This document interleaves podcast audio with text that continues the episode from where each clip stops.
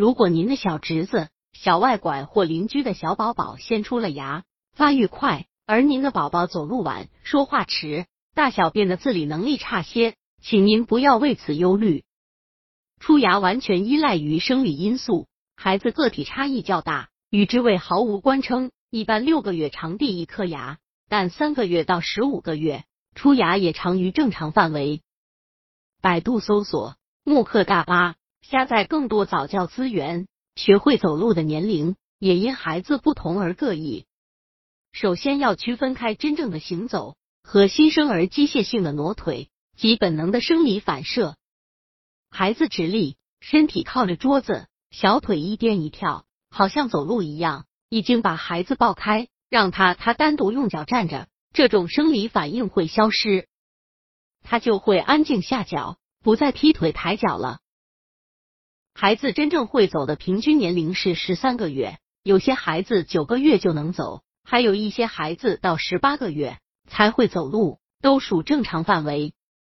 经过对不同年龄学会走路的儿血研究证明，走路早晚与孩子肌肉紧张程度及其个性有关，而与他的智力才干无关。心理学家米拉斯当巴认为，体壮早熟的孩子开拓性强、活泼、纳吉。有独立性，易发怒；走路晚的孩子依赖性强、热情、感情丰富，喜欢仔细研究物体细微之处，而对物体的大幅度移动兴趣不大。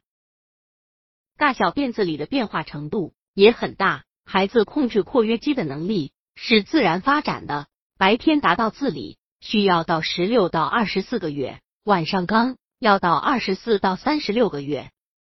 若强求提前。只能求助于有害的训练，而不是自然发展的正常过程。至于孩子学说话，下文还要谈到，将涉及到年龄等各种各样的因素。实际上，大脑发育最有意义的行为是单独坐稳、压能伸直，尤其是抓取物品的能力。此能力明显进展的标志是拇指和食指的全家能力。让我们观察一下。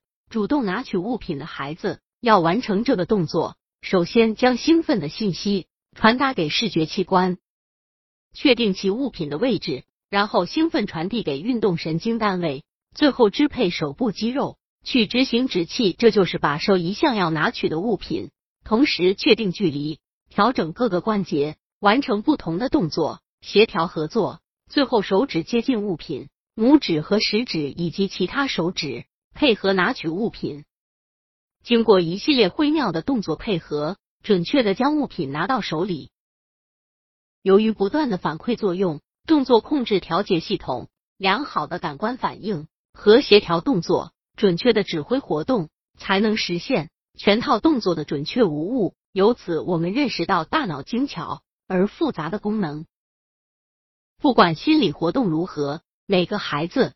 都是以自己特有的方式开始学习尝试的一种功能，在完善过程中随时可能显现出来，但显现之前有很长的潜伏时间。